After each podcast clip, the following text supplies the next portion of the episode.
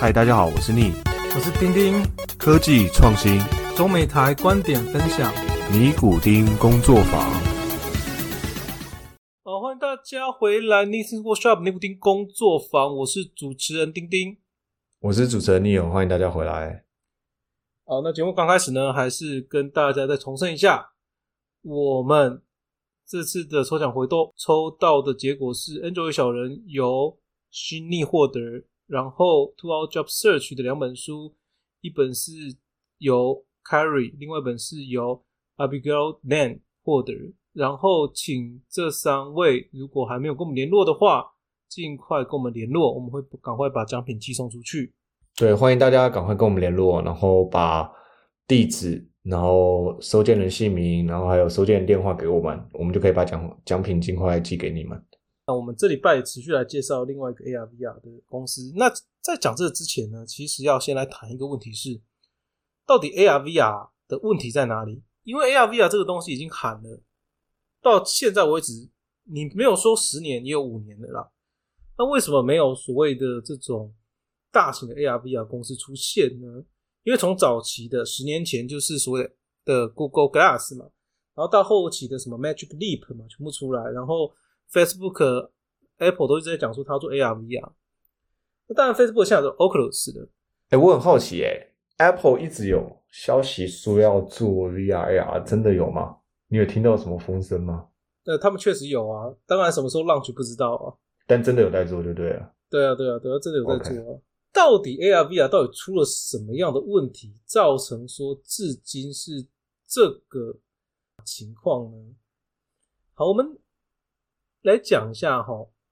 目前其实 Facebook 的整个贩卖了哈，到去年已经到达了一百万上了，一百万上。所以理论上来讲，事实上这应该已经算是不少的一个数量了。我靠，Oculus 去年卖了一百多万百万台以上啊！对对，没错。好，所以它已经是不小的数量了。但问题在于说，你讲 AR VR，大家只会想到是哦，是拿来打电动，拿来看一片，然后没了。而且它即使你要看影片或者是打电动，你必须要 special 的 content，也就是你要 space 特别的内容，不是那种直接可以用的。因此，这是 AR VR 目前的问题，他们有一个我们叫做 killer 的 application。好。Killer 的 application。那第二个问题在于说，它本身还是你要戴一个头套在头上。依照目前的整个市面上的调查啦，大部分人戴那个头套，顶多就是戴两个小时。两个小时之后呢，他就没有办法再戴了，因为头会晕，然后会不舒服这样子。好，那这个是属于 AR VR 的部分。另外一点是属于 3D display 的部分。像 Neo，你知道你们 Google I/O 前一阵子。发表的时候发表了一个 3D 的类似一个应用嘛，display 的应用嘛，对吧？对，我在那个微信上有看到有人在分享这个东西，就是好像它是投影以后会呈现非常 3D 感非常强烈的影像，就好像他那段 demo 就是讲了说你在跟家人如果在视讯做这个东西的时候，就很像你的家人就在前面而已。没有错，所以这个东西的问题在哪里呢？这个东西的问题在于说，你的 3D 到底能够拿来做什么？你懂为什么？就是说，你的你说 3D display，但你 3D display 到底是你要拿来看电影、有电视、有有这种 video 的 content 哦，让你看，还是说你要拿来开会或者你要打电动？因为你如果跟别人说，我 3D display 现在可以拿来开会。你会为了开会专门去买个 3D display 吗？除非公司买给我了，不然我不会了。感觉你的开会就算没有开 video，基本上也不会有太大的影响。就基本上大家都是声音沟通就好了嘛。你没有一定什么原因一定要看到 video，对吧？所以对于既然都看不到影像都不是最重要的事情，那你可能也不在乎它是不是 3D 的吧？没错，没错。所以说，其实这种东西对我来讲。公司买不懂，自己不会买。好，所以说，三 D 3D display 就在这边，它没有一个适当的应用的场景。这也是为什么在国外的 VC 部分前一阵子很夯，但是最这一阵子讲到 3D display 说，哦，OK，that's fine，就这样子。好，那我们今天要讲的一家公司叫做 Brilliant。那 Brilliant 是就是我目前的公司啦。那这家公司呢，其实它做的是叫做非头戴式的 AR/VR。那它自己本身把这个产品叫做 UR Ultra Reality 的一个产品这样子。它本身除了 AR/VR 的本身的效用之外，它也可以做成 3D 的。哎，最重要的特点是它不用头戴。那不用头戴的情况下，就是哦，我基本上我不会产生头晕嘛，我可以长时间的使用嘛。好，那我们从头来介绍一下这家公司哈。目前的 CEO 叫做 Bob Mark Hashmat，那这是一位伊朗人。那 funding 的情况下呢，目前公司大概拿了四个 million。那最近会 close A round，那一般的 A round 大概是五到十个 million 之间这样子。所以这家公司算是一个非常非常早期的公司，公司的人数在二十人以内。那这家公司主要在做什么东西呢？刚刚讲了，它其实是在做所谓的 AR、VR 非头戴式的应用。好，那这就回到一个问题来了。今天如果说我今天把 AR、VR 戴到跟眼镜一样，那你会不会愿意戴？我相信戴的跟眼镜一样的时候，你就会非常的愿意戴了。但是戴的跟眼镜一样的时候呢，会产生另外一个问题，也就是所谓的解析度的问题。什么叫解析度的问题呢？好，我举个简单的例子来讲好了。今天我一台电视或者是一台荧幕，一个 Full HD 的荧幕。好，我们先来讲一个情况是，Full HD 的荧幕在你可能距离一公尺的地方，你看荧幕是，例如说是六十五寸。跟可能三十二寸，其实看的感觉就不一样嘛。因为三十二寸的荧幕，你会感觉哎，好像画面精密很多嘛。六十五寸就好像，颗粒感很重啊。因为它的啊 pixel size，也就是它所谓的解析度是一样的，但是自自然而然你的尺寸比较大的时候，它的颗粒感就比较重。好，这在同一个距离的情况下。那另外一个情况下是，好，我今天把三十二寸。或者是我们不要三十二寸，就刚刚讲的六十四寸 Full HD 的荧幕摆在你面前一公尺，跟摆在你面前两公尺的地方，你会觉得哎，好像两公尺的荧幕看起来比较干净，比较画面比较好看。原因是因为哎，我比较远的时候，其实你就看不到了整个的颗粒感的，因为你眼睛能够看到最小的颗粒的 size 大小是有限的哦。好，也就是说，其实人眼。看到的东西会依照距离还有大小而做改变，那这会产生什么样的的应用呢？应用就在于说，你如果去外面看这种一般的使用荧幕的话，你会发现说，其实一般的荧幕在二十四寸或二十七寸的时候，你很难找到四 K 的荧幕。你四 K 荧幕必须要做到，例如说六十五寸哦，或者是更大，三十二到六十五寸之间都有了。那六十五寸以上可能有八 K，对吧？好，这是一种。那第二种情况就是，哎，在手机的时候，因为手机你用手机的时候靠人眼比较近嘛，所以你手机你可能就会需要你要有 Full HD 或二 K 的，这是因为比较近的原因。那这边就会有一个很大的问题啦。你如果去外面去看别人在讲所谓的荧幕买什么样的荧幕的时候，大部分就讲两个嘛，一个就是说，哎，你的解析度是多高嘛，对，分辨率分辨率多好嘛。另外一个就是说，哎。我要打电动的话，它的刷新率哦，是不是比较好？是不是刷新率比较高？就这两个，那是不是换句话说，在人眼的解人眼看的解析度有局限的情况下，只能够是不是只能够无止境的去提升所谓的刷新率的 f r e s h rate？但是 f r e s h rate 理论上来讲也是会有一个一个 limitation 在的。那在这个情况下呢，事实上 AR VR 相关的应用就解决这个问题。原因是因为你如果去看 AR、VR 相关的应用的话，它都会跟你讲说，实际大小哦，可能是你人眼那么大，可能是一个手机那么大，七寸、九寸，但是眼睛看到的大小，我很常看到人说这是六百寸，离你三公尺、四公尺远。原因是因为它应用一些光学的性质，把影像放大，让人脸看起来，人眼看起来是变大的一个情况。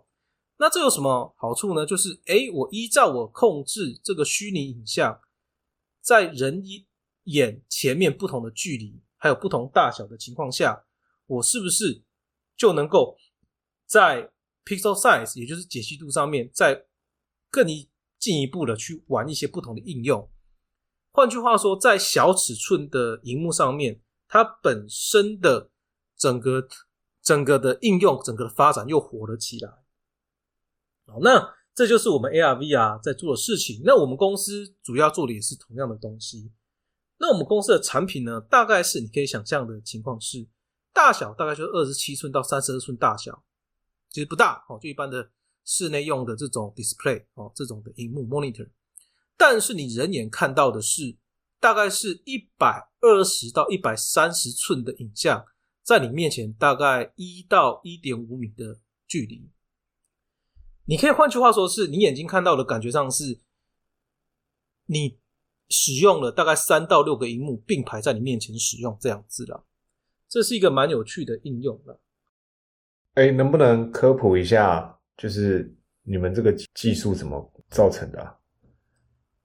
其实这个技术跟一一般的 ARVR 是一样的，就是哦，像一般的 ARVR，它会有不同的光学的镜片、不同的光学元件，然后利用一些所谓的临近的技术，还有一些光学波膜的技术，去在里面去把影像放大。所以其实有点像是靠物理技术，对吧？而不是什么一些 firmware、software 的整合。而是比较是靠一些物理的技术去让它成像这样子。对，没错，我们公司主要是这样。但是我知道 ARVR 有一些是靠分位的技术啊。那这两个部分，就像你有刚刚讲，这两部分有什么样的差别呢？如果你是纯粹靠物理的技术去使用的话，你会发现你的东西是直接叫做我们叫随插即用 （plug and play），也就是说，你电脑产生出来，例如说我今天看 YouTube。我其实我把我的电脑直接插个 HDMI 到纯粹使用物理技术的 device 上面去的时候，你的 device 上面就可以直接看 YouTube，你不需要做任何的所谓的转档。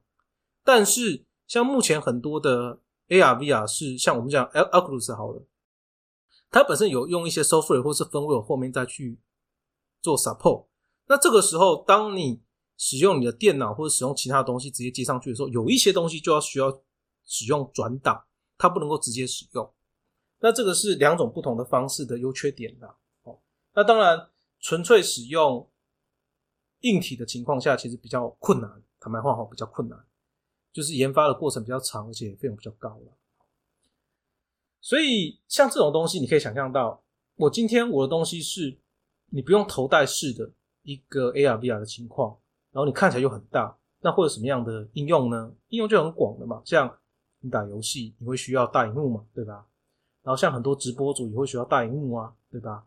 那现在疫情关系，你在家里，很多人也是需要大荧幕去来做事情哦。而当你的所谓的 form factor，就是你当你在家里的大小并不是那么大的时候，我们这个应用其实就能够帮你去解决空间的不足的问题了。那如果说是以 business 来讲的话，很简单。最简单就是医疗嘛，像你的手术室，手术室很很很窄嘛，对吧？但你可能有时候你要去开刀什么的时候，你又要需要看东西看得很仔细。那你很窄的地方，你要看东西看得很仔细，你必须要大荧幕。那我们这个东西就能够处理了。或者是一些交易员啊，例如说你的证券交易员，你会需要一个比较啊大的荧幕去做一个操作，对吧？好，所以我们的应用大概在这些。那。另外一个比较有趣的东西是，刚刚讲到我们的影像是成像在一到一点五米的地方。其实一到一点五米的地方，这有个好处是，大部分的人在使用电脑的时候，或者是你小时候，大家就会跟你讲说：“哎，你你看电视看久了，你是不是要眼睛看远的地方，看绿色的东西休息一下啊？对吧？或者是说，哎，我今天电脑用久了，我眼睛不舒服了，就眼睛闭起来，稍微做一下眼部运动，让眼睛去舒服一下。但是实际上，眼睛在所谓的看东西的时候，如果你长时间看，就好像你开车，你长时间看远处的东西，例如一米以上、一点五米以上、两米以上的东西，你不会觉得眼睛会不舒服，你可以长时间看的，这没有问题的。所以我们的设计的东西就是已经符合这种人体工学的去做一个啊处理了。你对眼睛好，所以说你的眼睛不会太过的疲惫。好，那也因为这些原因哦，其中最大的原因当然是因为我们的是。属于硬体的转换，所以你不需要有任何的呃 software 的转换。也因为这个关系，所以说我目前已经有一些客户在购买了啦，所以这是一个它的优点存在。OK，那公司的缺点是什么呢？啊，第一个问题一定是公司属于早期嘛，刚刚讲到公司属于比较早期的情况下，在二十人以内，所以它的不确定性蛮高的哦。我不晓得大家对欧美的新创公司有没有什么样的感觉，但是我曾经遇过，就是我一觉睡起来之后呢，公司就寄信说，哎，那个不好意思，公司没钱了，大家来公司收一收就倒闭了，这样子啊。公司早期不定不确定性是很高的，有可能睡觉起来就倒闭。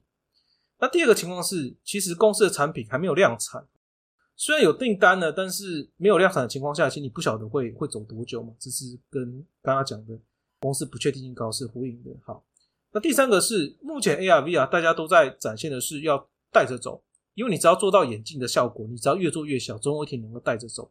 但是呃，我们公司的产品是你没办法带着走的，因为你是裸眼的，所以你是一个东西放在你面前，你很难带着走。OK，好，这是它的优缺点。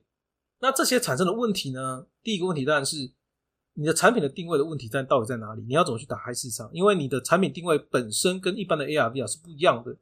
你要用一般的 AR VR 去说服客人的时候呢，他可能不太能接受，因为他会觉得，哎，你的东西跟传统 AR VR 又不一样。那为什么你要说你的东西可以跟他们用到同样的效果呢？啊，或者是说，哎，我今天你的东西跟 AR VR 不一样啊，我又不能拿你东西来 gaming，因为你知道现在很多，比如说三创的东西。戴着头盔就能够在那边玩枪战嘛，对吧？那第二个问题是属于供应链的情况，因为刚刚讲到，呃，公司的东西虽然有订单，还没量产。那讲到这个东西，就扯到供应链嘛。那所谓的供应链情况是在这种疫情的情况下呢，其实很多中小企业都会比较容易死亡。那这个情况下，供应链通常会愿意接大厂的单，不愿意接中小厂的单这样子。而且在后 COVID-19 的时期，哈。你在不同的国家之间，你要 support，其实是一个非常困难的事情，因为你光是过去就要隔离嘛，隔离出来之后呢，你要去商量、商谈，然后时差，然后回来又要隔离，其实这所谓的整个时间差在造成的影响蛮大的啦。因此，这个目前公司的痛点大概是这两个啦。OK，哎，丁丁还有一个就是你刚一开始有提到说 VIR 还没有一个杀手级的运用。所以，那反过来，你们产品有算杀手级的运用了吗？我觉得我们公司的产品也没有，但是呢，以优点来讲，就是你是随插即用。那随插即用的情况下，就是你买的我这个东西，实际上你就可以放在家里，你荧幕怎么使用，我这个东西就能怎么使用，因为我不需要仅有转档的方式去使用。那换句话说，你觉得一般荧幕有没有杀手级应用？荧幕的应用很多啊，对吧？那荧幕可以做的，我们也可以做到，所以这是另外一个从不同的 business 观点去切入的一个一个角度了。OK，那有没有什么场景，譬如说你们的东西在那个场景下运用，一定会是比其他产品还要好的？我觉得最大的当然是像是这种打游戏嘛，因为游戏那种环绕感很强大嘛，我们叫做 immersive 沉浸式的感受哦，因为这个荧幕四面方都是荧幕，那种感受很好。那第二个当然就是交易，就是像我在家里工作的时候，我只有一个小的荧幕，但是我有当我有那个东西的时候，我就变成是，哎，虽然大小只有二十七寸，但是实际上我可以看到是一百寸的，这对我使用上、工作上的效果是很好的，尤其是像一些交易员，我觉得，然后还有就是像医疗方面，目前的效果也是蛮好的这样子。OK。对啊，听起来如果在这几个方面的运用，好像也没有其他产品比你们特别还要好用。对啊，对，因为我相信这个是公司的 strategy 问题啊，就是你一开始公司你要直接打 consumer，还是你想要先打 business，把一些 sales 累积起来才好。那公司我们公司目前的走向是先拿一些钱，先 to B，以后你有钱了，你能够撑下去了，再来去做其他的事情，这样子。OK，好啊，那希望你们公司。能长虹大卖。那最后来讲一下公司内部的情况哈，因为公司小，所以二十人以内。那目前在台湾，目前在招募的人其实是属于比较像是 optical mechanical，就所谓的光机的人才啊。但但是主要还是 focus 在机械部分。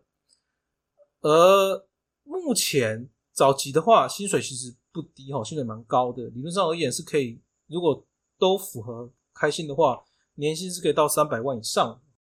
但是呢，因为早期，所以你做事情非常非常的多，你会非常非常累。你可能一天搞不好会工作到大概十个小时、十二个小时都有可能的，而且这是纯责任制。那当然股票也多，所以是比较适合愿意拼一把的人呐。那另外一个优点是，其实大部分的公司，即使在台湾设 branch 的时候呢，它的核心技术不会让台湾的人了解。但是因为我们公司还小，所以你多少会接触到一些核心的技术，这是额外的一个 bonus 这样子。那以上就是我们今天的分享啦。有兴趣的朋友也可以跟 Kevin 联络一下，看他们台湾在招怎样的人。但是我看过他们的 JD，就是包山包海什么都要会，其实还蛮难的。但是 薪水也开的好像蛮不错的，对啊。对，那你是当然你的 JD，你你如果纯粹是 mechanical，但你没有 optical 的的经验，其实也可以来谈谈啊。因为外面很多人讲嘛，如果说 JD 是百分之百 match 的话，其实这个职位不太适合你。原因是因为你其实在这个职位你没办法再成长了。